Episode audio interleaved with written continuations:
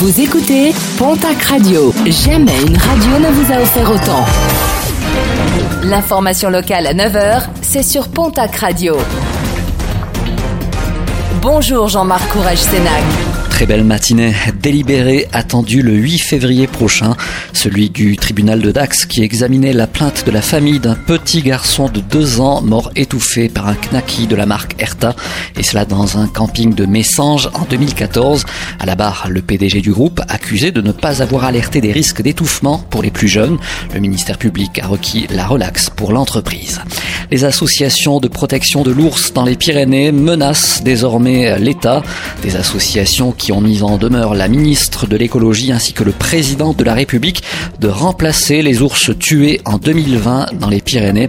À défaut de réponse rapide, ces associations promettent de déposer des plaintes et cela afin de faire reconnaître la carence fautive de l'État dans ce dossier.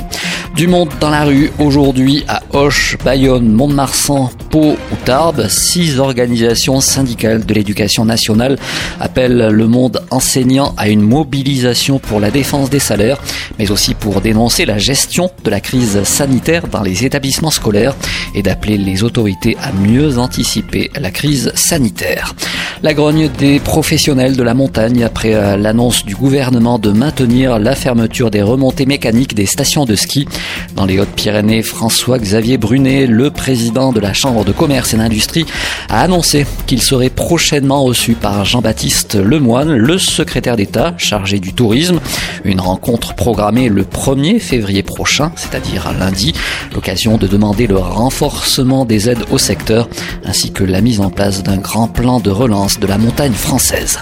Et puis pour finir, un mot de sport et de basket avec une nouvelle journée du championnat de national masculine 1. L'Union Tarbes de Pyrénées reçoit ce soir au Palais des Sports du Quai de la Dour à Tarbes l'équipe de Bordeaux.